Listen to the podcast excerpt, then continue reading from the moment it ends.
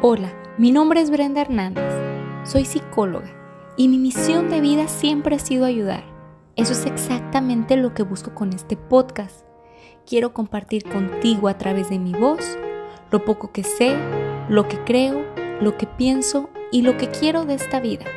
Busco transmitirte inspiración, esa inspiración que te impulse a lograr lo que siempre has soñado, a potencializar tus pensamientos Quiero ayudarte a defender tus creencias, pero sobre todo a mejorar tus acciones. Permíteme acompañarte en este proceso. Quiero que aprendamos juntos. Hola y bienvenidos a este su espacio. ¿Cómo están? Quiero dar la bienvenida especialmente a aquellas personas que se están sumando por primera vez a esta comunidad para recrear una mejor versión de ustedes mismos. Y el día de hoy quiero presentarles a nuestra invitada.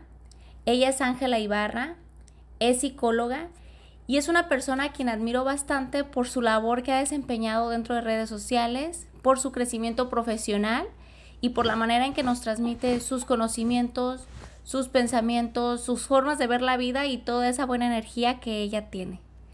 Ángela, quiero darte la bienvenida. ¿Cómo estás? Hola Brenda, muy bien, gracias. Gracias por la invitación, gracias por el espacio, gracias por abrirle las puertas de algo diferente a, al mundo eh, con esta pequeña, grande contribución y pues muy alegre de estar aquí. Qué bueno, Ángela. Yo también muy feliz de tenerte ahora en el podcast. Anteriormente ya habías estado ahí con nosotros compartiendo a través de Instagram Live y no se había dado la oportunidad del podcast. Ahora que estamos aquí, bueno, espero que, salgan cosas muy padres de, de este episodio y que hagas este espacio totalmente tuyo. Muchísimas gracias, Brenda. Bueno, pues antes me gustaría que nos hablaras acerca de ti, que te presentaras y que le contaras a esas personas quién eres, a qué te dedicas, eh, para que vayan conociéndote un poco más. Claro que sí. Bueno, pues soy Ángela, eh, licenciada en psicología desde hace cuatro años de la Universidad Autónoma de Guadalajara. Eh, comencé a laborar en un centro de rehabilitación, que fue donde coincidimos por primera vez. Eh, estuve trabajando por ahí un tiempo, después comencé mi especialidad, que es especialidad en bioneuroemoción, que ya platicamos de esto en, en el video de, de Instagram. Eh, después de ahí, pues estuve, continuaba laborando en el centro de rehabilitación. Después me tuve la oportunidad de irme a vivir a, a otra parte del mundo por pues aproximadamente seis meses, un año con, con mis amigas. Eh, aprendí mucho, descubrí mucho y en algunas, en mi libro o en algunas otras publicaciones que he hecho les comparto cómo ese viaje para mí me transformó mucho mi perspectiva de la psicología, de haberlo aprendido pues de lecturas, de profesores, etcétera, y cómo empecé a vivir la psicología desde esta parte de, de lo vivencial, de pues mucho de lo que yo les comparto en mis redes sociales pues son experiencias que yo llegué a vivir y que pues intento compartir desde mi perspectiva, pero también desde esa parte de, psicología, hacer como una unión de, de, ambas partes. Entonces, para mí ese, ese viaje me transformó mucho.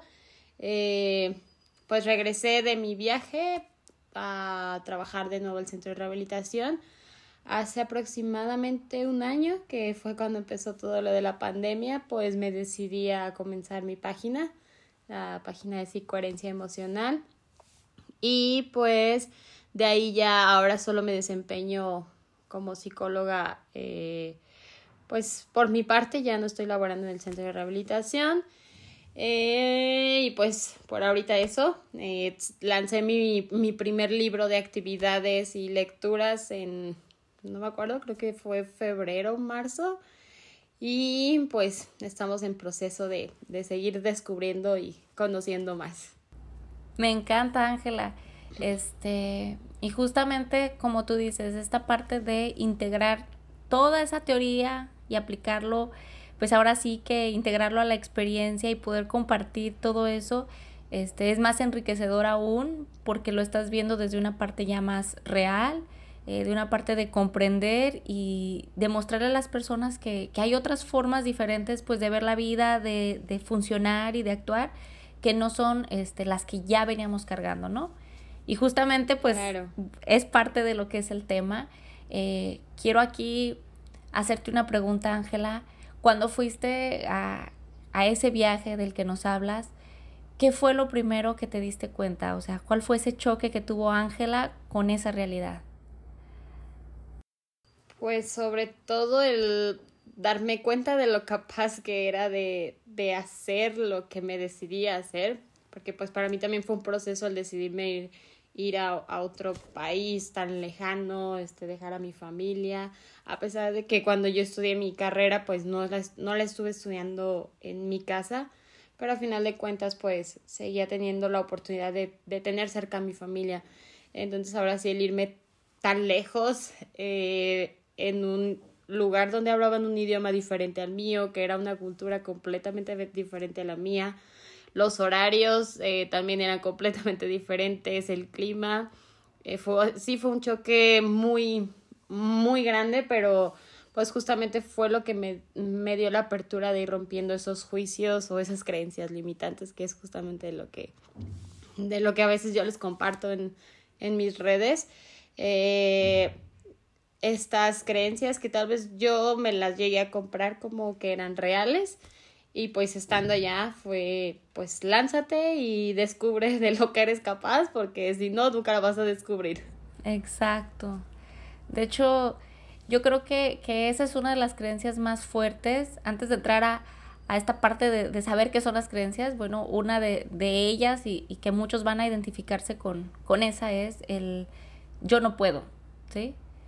Y creo que vivimos bajo esta, ¿no? Eh, no puedo hacerlo y dentro del, del, yo no puedo a veces hay un yo no quiero, ¿verdad? Yo no quiero enfrentarme a una realidad o yo no quiero a lo mejor descubrir que soy capaz o a lo mejor, eh, no sé, el desprenderme de mi familia e irme a vivir a otro lugar también a veces es difícil y decir, bueno, se siente bien estar lejos de todos y se siente bien este, vivir experiencias diferentes, ¿no? Entonces me gustaría que partiéramos por eso, eh, que para los que no, no saben o no están muy familiarizados con este término, eh, ¿cómo podrías eh, definir lo que es una creencia limitante, Ángela? Pues una creencia limitante, pues como dices, la primera parte es lo que tú crees, lo que tú estás seguro hasta cierto punto de, de, que así son las cosas, que es una realidad, ¿sí? es esta creencia de, y pues limitante, pues obviamente algo que me está, que me está deteniendo o que me está limitando o que me está dejando, o que yo estoy decidiendo este, quedarme en esta cajita y no salir a descubrir que esto, esta, esta no es mi realidad, ¿sí? que hay una realidad mucho más grande fuera de, de esa cajita y pues es esta estos pensamientos, estas ideas, estas eh, observaciones que se nos fueron inculcando desde chiquitos, tal vez no se nos decían, pero pues con lo que íbamos observando, pues no lo íbamos comprando, ¿sí? Si tú veías o alguien te decía, es que tú no puedes, este, tú no eres capaz, pues era como, ah, ok, pues yo me creo que no puedo y que no soy capaz, entonces me voy creyendo esto. Y algo de lo que me encanta de la palabra eh, de creer y que viene relacionado con creencias es lo que yo creo, eh, lo creo, sí, este, es crear y crear, sí, este, lo creo y lo creo, entonces es como esta parte de lo que me estoy creyendo es lo que voy a crear. Así es como yo, yo, este, entiendo esta, pues este término que, que sí llega a limitar a, nos llega a limitar a muchas personas que obviamente jamás dejas de descubrir estas creencias, siempre siguen saliendo y saliendo, pero así es como la forma en como yo logro definir este término. Y, y me gusta porque lo haces de una manera muy práctica y, y sí, totalmente esto es algo que, que venimos formando desde el momento yo creo que, que tenemos conciencia de nosotros mismos y tenemos noción de que estamos en un mundo. Y como tú dices, estas creencias se van formando a través de lo que vamos viendo, observando en, nuestros padres, en nuestro entorno, eh, lo que escuchamos. y, y lo que nosotros mismos vamos como experimentando, ¿no? Entonces, eh, muchas veces nadie nos dijo que las cosas tenían que ser de cierta manera, pero nosotros asumimos que tenían que ser así porque fue lo que vimos, ¿no? O fue lo que nos transmitieron de alguna manera. Y el crecer, y yo creo que ir formando nuestra personalidad, ir eh, como demostrando a nosotros mismos eso que somos, eh, pues a veces llega a conflictuarnos el hecho de yo vengo cargando, yo vengo creyendo que todo esto debe de ser así y hay un momento en mi vida en que me doy cuenta que a lo mejor tengo otra forma de ver la vida o tengo otras maneras de hacer las cosas que chocan y se conflictúan con eso que, que es parte también de mí. Y entonces, ¿cómo tomo la decisión o cómo identifico que me están limitando? Porque, digo, hablar de limitación suena como algo muy claro, ¿no? pero realmente las creencias funcionan de una forma muy, este, no sé, como muy astuta, como que no nos damos cuenta que realmente nos están limitando. Están ahí, pero identificarlas creo que es un trabajo un poquito complicado, ¿no? Entonces, ¿cómo me doy cuenta, Ángela, de esto? Sí, yo considero que el darte cuenta de que hay algo que te está limitando no es tan complicado, sino el decidirte a cambiar eso que te está limitando. ¿Por qué? Porque ya requiere de salir de esa zona de confort, de salir de algo que, que yo a veces me, me doy cuenta como el término es que así soy, te limita de hacer muchas cosas. Y cuando tú dices es que así soy yo, o cuando escuchas a una persona justificarse por algo y decir es que así soy yo, lo que se llega a hacer es creerte esta creencia, así de, pues es que, no sé, yo soy enojón, ¿sí? Yo tengo esa creencia limitante de que soy enojón, entonces me estoy limitando de, de descubrir que a veces soy enojón y a veces no soy enojón, o a veces también soy alegre y a veces soy relajado, ¿sí? Pero eh, desde mi perspectiva, yo considero que hay momentos en los que tú te das cuenta, cuando empiezas a, a darte cuenta que las personas se, se, alejan de ti cuando tú no te sientes pleno, cuando eh, quisieras hacer cosas pero no te animas a hacerlas, cuando hay muchas como formas de en el desempeño del día a día en el que te vas dando cuenta que, que algo que algo falta, que algo que algo se requiere.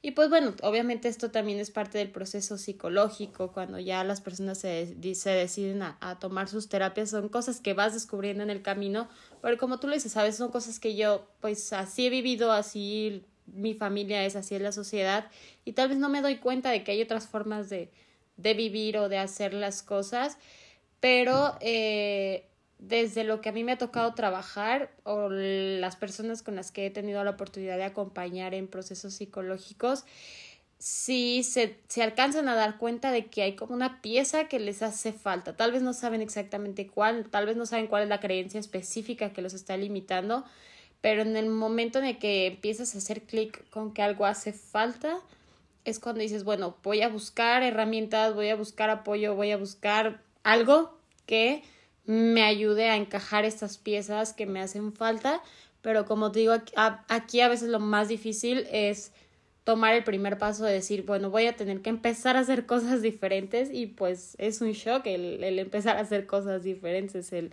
el salir de tu zona de confort, el miedo, el decir, ay, bueno, ¿qué va a pasar después? Este, voy a hacer cosas que, que no están en mi control. En realidad nada está en nuestro control. A veces creemos que está en nuestro control, pero eh, esta parte de, como te digo, como de salir de esta cajita, de, de descubrir mundos diferentes es incómodo. Entonces, pues muchas personas, y tal vez yo en algún momento también lo llegué a vivir y yo dije, no, pues esto es lo que conozco, aquí me quedo.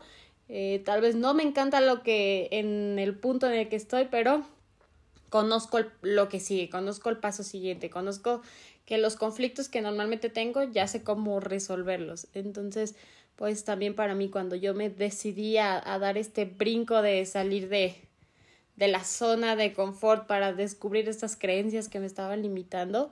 Y como te digo que es algo que toda la vida sigues descubriendo, sí, yo vaya todavía es día que, que me sigo dando cuenta de, de ciertas creencias o de ciertos juicios que, que me siguen limitando. Pero si alguien de, lo que, de los que nos está escuchando se da cuenta que hay algo que con lo que no se siente tan pleno, algo que realmente no lo está haciendo tan feliz, si hay algo en su interior que les dice pide ayuda, busca algo, este, hay que hacer cosas diferentes, si ya se prendió esta, este foquito de, de, de ya no quiero seguir en este punto, pues busquen apoyo psicológico o del tipo que, que les interesa, pero eh, que sí busquen algo, algo diferente. Hasta leer, sí, hay muchos libros muy buenos, hay muchos videos muy buenos, eh, hay muchas herramientas ahora para, para ir descubriendo todo esto y pues simplemente que no se queden en este confort de si tu cuerpo ya te lo está pidiendo, tu corazón te lo está pidiendo, tu alma, lo que sea te lo está pidiendo, pues empezar a hacer cosas diferentes tales para descubrir cuáles son estas creencias en específico que, que te están limitando. Así es, Ángela, y mencionas algo muy importante que ligo con otra cosa. Hablas de salirnos de nuestra zona de confort y confrontarnos a nosotros mismos, pero pasa que muchas personas están listas para, para dar ese paso del que hablas, para hacer ese cambio, pero hay un choque y, y aquí viene la raíz de las creencias, ¿no? Un choque totalmente con respecto a la familia. O sea, yo considero, voy a hablar un ejemplo de mí, ¿no? Yo, Brenda, considero que esto puede ser blanco, ¿no? Pero he crecido eh, pensando o creyendo que es azul, ¿sí? Entonces, cuando yo descubro que también puede ser blanco, eh, ¿cómo le hago o, cómo se vive este proceso de decir, tengo que hacerle entender a mi familia o a las personas con las que me relaciono de que esta es mi forma de ver eh, esa cosa, ¿no? De color blanco y que también puede ser azul si así lo deciden, pero que respeten esta postura mía, ¿no? Y generalmente, eh, como ya sabes, pues las personas buscamos esa aprobación, tenemos esa necesidad de que nos digan que está bien, que esa, eso que nosotros creemos es parte de, de esta, de esta forma de pensar, que somos parte de una familia, de un círculo social, de una sociedad, etc. Entonces, cuando yo descubro que hay otras formas de hacer las cosas, cuando yo me confronto ante, ante estas realidades y les planteo, ¿sabes qué? Esto es de este color, pues obviamente va a existir cierto rechazo ante mi postura. ¿Por qué? Porque es algo desconocido. Entonces, muchas veces estamos listos para dar ese paso, pero nos detiene, ¿sí? El hecho de decir, ¿qué voy a hacer con mi familia? ¿Qué voy a hacer con mis amistades? ¿O cómo voy a mostrarme ante, ante la sociedad cuando lo que siempre he buscado es pertenecer? Y con esto, pues posiblemente vaya a obtener un rechazo. Claro, claro, y, y sí es algo común esta parte. Aquí con lo que tú dices como desde mi punto de vista, también es una creencia limitante el creer que tienes que eh, como satisfacer a, todo tu entorno, a tus amistades, a tu familia, que obviamente no es cómodo este proceso, no es algo, tal vez llegas a tener conflicto con, te llegas a alejar, este, comienzas a darte cuenta que, que ciertas relaciones no te están generando lo que tú deseas.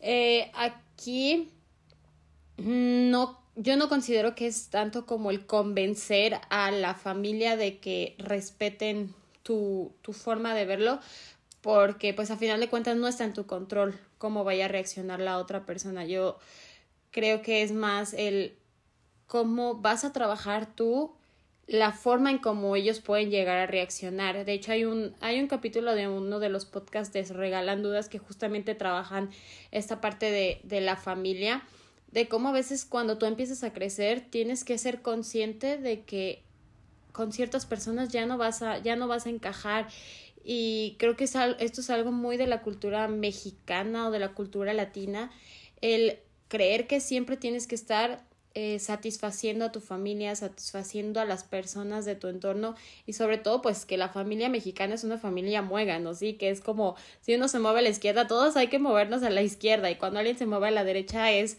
¿Qué estás haciendo? ¿Por qué? ¿Por qué? Y en realidad lo que está haciendo esta persona pues es lo que se le conoce como la oveja negra de la familia. Eh, que en realidad esta oveja negra de la familia es la que empieza a ayudar a los demás a ver que hay cosas diferentes, ¿sí? Que probablemente también para la familia llegue a ser incómodo el decir, ay, sí hay cosas diferentes, ¿sí? Y que empieza este choque de eh, todo lo que nosotros creíamos durante mucho tiempo y que nunca pusimos, nos cuestionamos de por qué estamos actuando de esta forma, llega esta oveja negra y empieza a actuar de forma diferente. Y tal vez tu objetivo como oveja negra, este, no es, no es hacer que las personas de tu entorno cambien, pero muchas veces pasa este efecto dominó. ¿sí? Cuando alguien de la familia empieza a cambiar, alguien de, las, de la bolita de amigos empieza a cambiar, y empiezan a ver cómo esta persona empieza a ser más libre, se empieza a animar a hacer cosas, este, está pleno, las otras personas del entorno es como, ay, pues probablemente lo que ella está haciendo, lo que él está haciendo, pues como que tal vez sí funciona, así Entonces, pues obviamente ya estas personas tomarán sus decisiones de si seguir en su zona de confort o no. Pero respecto a lo que tú me preguntas, eh, es pues tener esta valentía de saber que las personas probablemente no estén de acuerdo en lo que, en lo que tú crees, en lo que tú piensas, estar consciente que probablemente exista este rechazo, probablemente, pero que esto no sea lo que te limite a, a vivir la vida que tú quieres o vivir la vida eh, que tú deseas. Yo también tuve este choque cuando yo decidí irme de, de mi casa a vivir esta, esta experiencia en otro país pues al principio para toda mi familia fue un choque de qué estás haciendo, si ya tienes un trabajo, este, si te está yendo bien como psicóloga, este, por qué te vas a, a una experiencia diferente y hacer cosas diferentes. Y pues conforme pasó el tiempo, pues eh, lo aceptaron, este, fue un proceso, pero yo desde el principio dije, yo no me voy a limitar por que a mi familia no le parezca lo que yo esté haciendo. Obviamente económicamente yo estaba consciente que probablemente tenía que tener más esfuerzo porque tal vez ya no existía este apoyo económico, que muchas veces creo que realmente lo que detiene a las personas y sobre todo a los hijos es, eh, bueno, quiero hacer esto, pero mis papás ya no me van a apoyar económicamente, entonces sigo eh, dependiendo de lo que mis papás quieran. Y pues a veces es lanzarte, lanzarte que de alguna u otra forma, tal vez al principio tengas que trabajar 30 horas al día, ¿sí? este, 10 días de la semana. Entonces, pues estar consciente de que, como te lo digo, es salir de esta, de esta comodidad, de que tal vez ya no vas a tener la comida calientita en tu, en tu casa, pero pues va a ser un proceso que va a valer la pena, que tal vez no estás cómodo, pero tal vez estás más feliz. Entonces, no sé si respondí tu, tu pregunta, pero eh, desde mi perspectiva es esto, el estar consciente de que no es tu responsabilidad que ellos aprueben lo que estás haciendo, pero si tú estás seguro de algo, eh, no, no debe de haber algo que te esté, que te esté cortando, pues estas alas. De hecho, yo lo trabajé en terapia, yo trabajé este proceso en terapia porque al principio, pues yo quería, pero no sabía cómo hacerle. Yo también este, tuve mi proceso psicológico y lo sigo también teniendo, perdón. Eh, entonces, pues no fue algo como que solo yo lo hiciera, sí requerí del apoyo, eh, del apoyo psicológico. Y es que es algo muy, muy importante hacer hincapié en esta cuestión familiar, porque yo creo que, como tú dices, a la mayoría de los latinos nos afecta el hecho de, de qué va a pensar la familia, por la manera en que se nos ha inculcado pues la importancia de, de este núcleo, ¿no? Pero justamente, eh, a lo mejor lo que vivimos o lo que aprendimos a lo largo de estos años este, pues no fue nuestra responsabilidad porque a lo mejor vivimos de una manera más inconsciente, más automática, mm, así como esponjita, ¿no? Absorbiendo todo lo de nuestro entorno. Pero en el momento que te das cuenta, como tú dices, Ángela, que las cosas pues, no están tan padres, que hay un choque ahí o que algo me está haciendo clic y me está llamando a que cambie, pues bueno, ahí ya es mi responsabilidad decir, me quedo en lo mismo o tomo este, ahora sí que la batuta de mi vida y pongo, no sé, a lo mejor todo mi esfuerzo o poco a poquito eh, voy cambiando para eh, que esta relación conmigo mismo sea diferente, ¿no? Porque justamente las creencias limitantes obviamente las relacionamos con el entorno, ¿sí? Con lo que vivimos, con lo que aprendimos, pero cosas externas. Pero realmente la forma en que funcionan las creencias es desde adentro desde lo que yo me digo todos los días, ¿sí? Desde que me levanto y me digo, eh, vas a triunfar, eh, no sé, estás bonita, eres inteligente, eres capaz, tú puedes. eh, o la contraparte, ¿no? Otra vez en esta vida que no te gusta, ve nada más cómo estás, no haces nada para, para estar mejor. Cambiarlo. Sí, es cambiar esta parte y identificar esa forma en que nos estamos hablando a nosotros. ¿Qué te estás diciendo y qué tanto te crees lo que te estás diciendo? Porque claro. que creo que eso es súper, súper importante.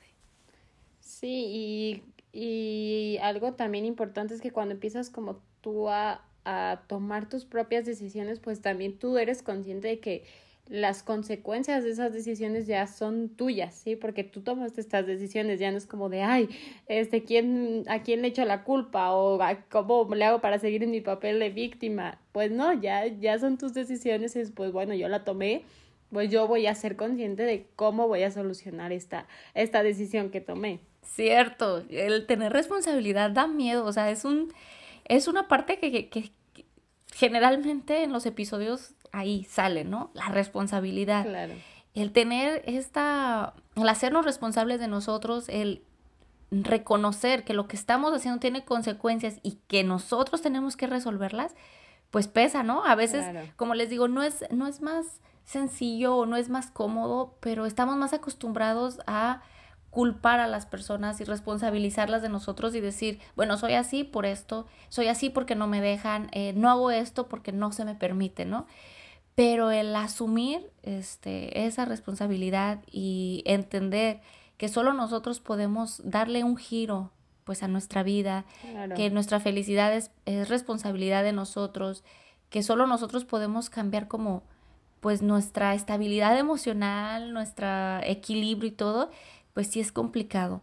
Pero al final de cuentas, cuando vives este proceso y cuando entiendes y trabajas en ti, pues te das cuenta que no era tan complicado, que no era tan doloroso y que no era tan difícil, ¿no? Pero el reconocerlo sí, ahí es un, un choque total. Bueno, Ángela. Claro. Este, digamos que a partir de este episodio muchas personas logran identificar, este, de esto que estamos hablando, logran identificar esas creencias en ellos mismos. Eh, saben que tienen que recibir la ayuda, pero a lo mejor ahorita no están en condiciones de ir con una persona a, recibir esta ayuda o están en este proceso de, de decisión, ¿sí? ¿Qué les sugerirías que hicieran desde este momento?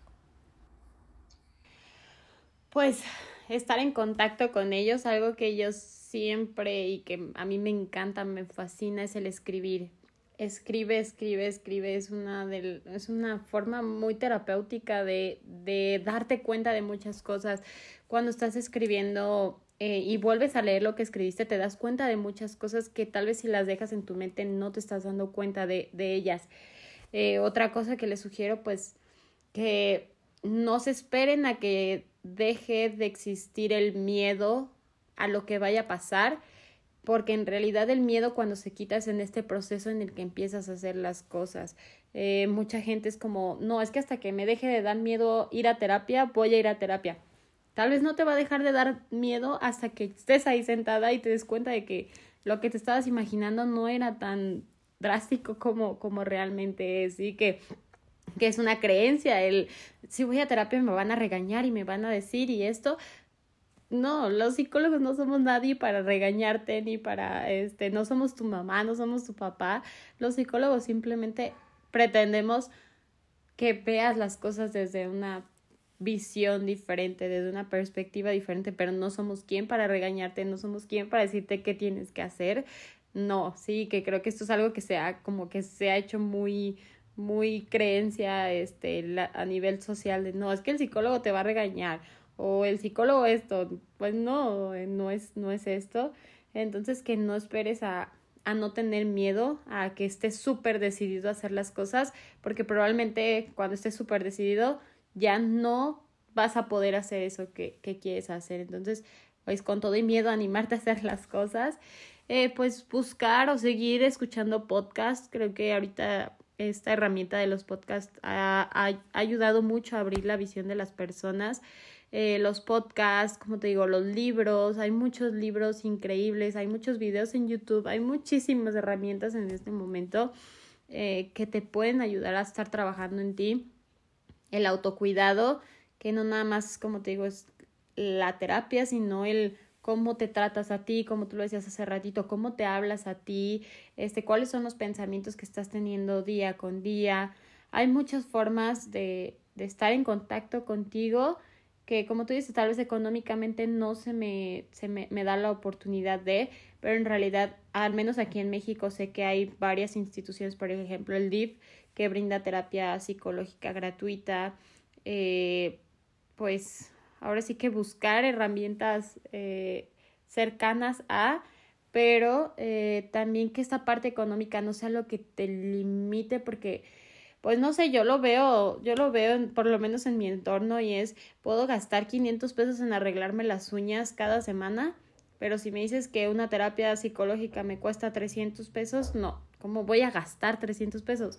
no es un gasto, estás invirtiendo en ti, te vas a dar cuenta de muchas cosas de ti y que dejes de ver este estigma de, de es un gasto, realmente no es un gasto, realmente es una, es una inversión increíble para ti que día con día te va a estar dando frutos, ¿sí? Que, que tal vez durante tres meses no te vas a estar cambiando las uñas toda la, todas las semanas, pero eh, vas a estar haciendo algo mucho mejor para ti interiormente que cuando empiezas a trabajar en tu interior se nota en tu exterior, de verdad que se nota en tu brillo, se nota en tu sonrisa, se nota en todo, en todo se empieza a notar, entonces pues buscar herramientas, ¿sí? Como te digo, ahorita está la ventaja de las redes sociales, eh, buscar con quién te identificas, seguir eh, los IGTVs, hay millones de formas de, de estar en contacto contigo. Totalmente, sí. Esta parte de, de empezar a trabajar en nosotros pero con un objetivo diferente, ¿no? Eh, a veces se hace ese ejercicio, se toma esa meditación o, o, lo que sea porque se usa que se haga, ¿no? O porque se me inculga que se haga, pero cuando lo empiezo a hacer por, por mí, por mi crecimiento, por mi estabilidad, pues ahí cambia totalmente. Cuando me pongo yo como prioridad, también le damos un giro a las cosas, ¿no? Cuando entiendo que, que soy yo lo más importante y que el hacer todo este tipo de, de cosas me va a liberar de algo que no me estaba permitiendo estar pleno, pues yo pienso que no tiene precio. Sea lo que sea que tengas que hacer, creo que no, pues no se compra con nada. Entonces, este, pues se hace la invitación a todos ustedes.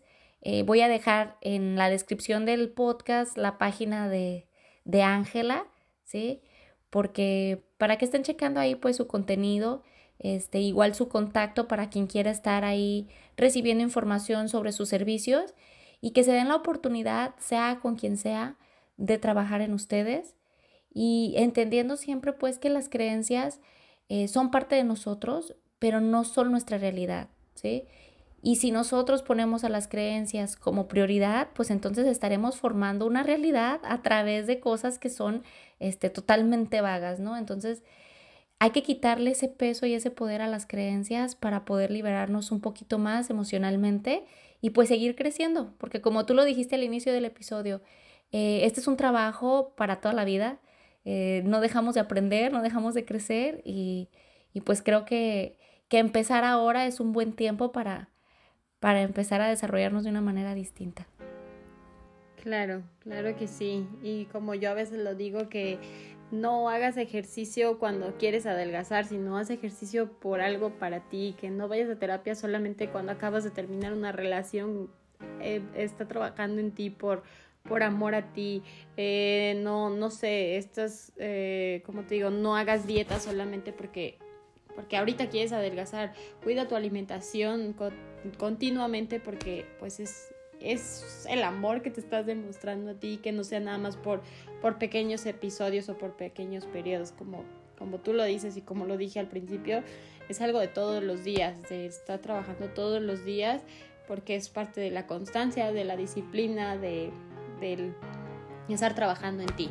Y pues que sí busquen con quien sea, como sea, pero que estén en contacto con ustedes. Muchas gracias, Ángela. Gracias por, por tu tiempo, gracias por, por unirte a este espacio y espero tenerte muy pronto aquí con otros temas. Este, me encanta compartir siempre contigo y coincidir. Muchas gracias. Bueno, pues quiero cerrar este episodio con una frase que dice, cuestionar nuestras más arraigadas creencias requiere de mucho coraje porque implica aceptar que hemos podido estar equivocados toda la vida. Así que eh, trabajar en nosotros nos puede dar miedo, puede ser algo complicado si lo vemos ahora, pero al final de cuentas va a ser algo enriquecedor de lo que no te vas a arrepentir. Así que date la oportunidad de iniciar al menos el día de hoy este, con pequeñas acciones que te lleven a esos cambios que siempre has estado buscando. Gracias Ángela, gracias por tu tiempo. Gracias. Nos vemos y gracias a ti también por estar aquí compartiendo en este espacio. Nos vemos y recuerda, encuentra tu equilibrio recreándote.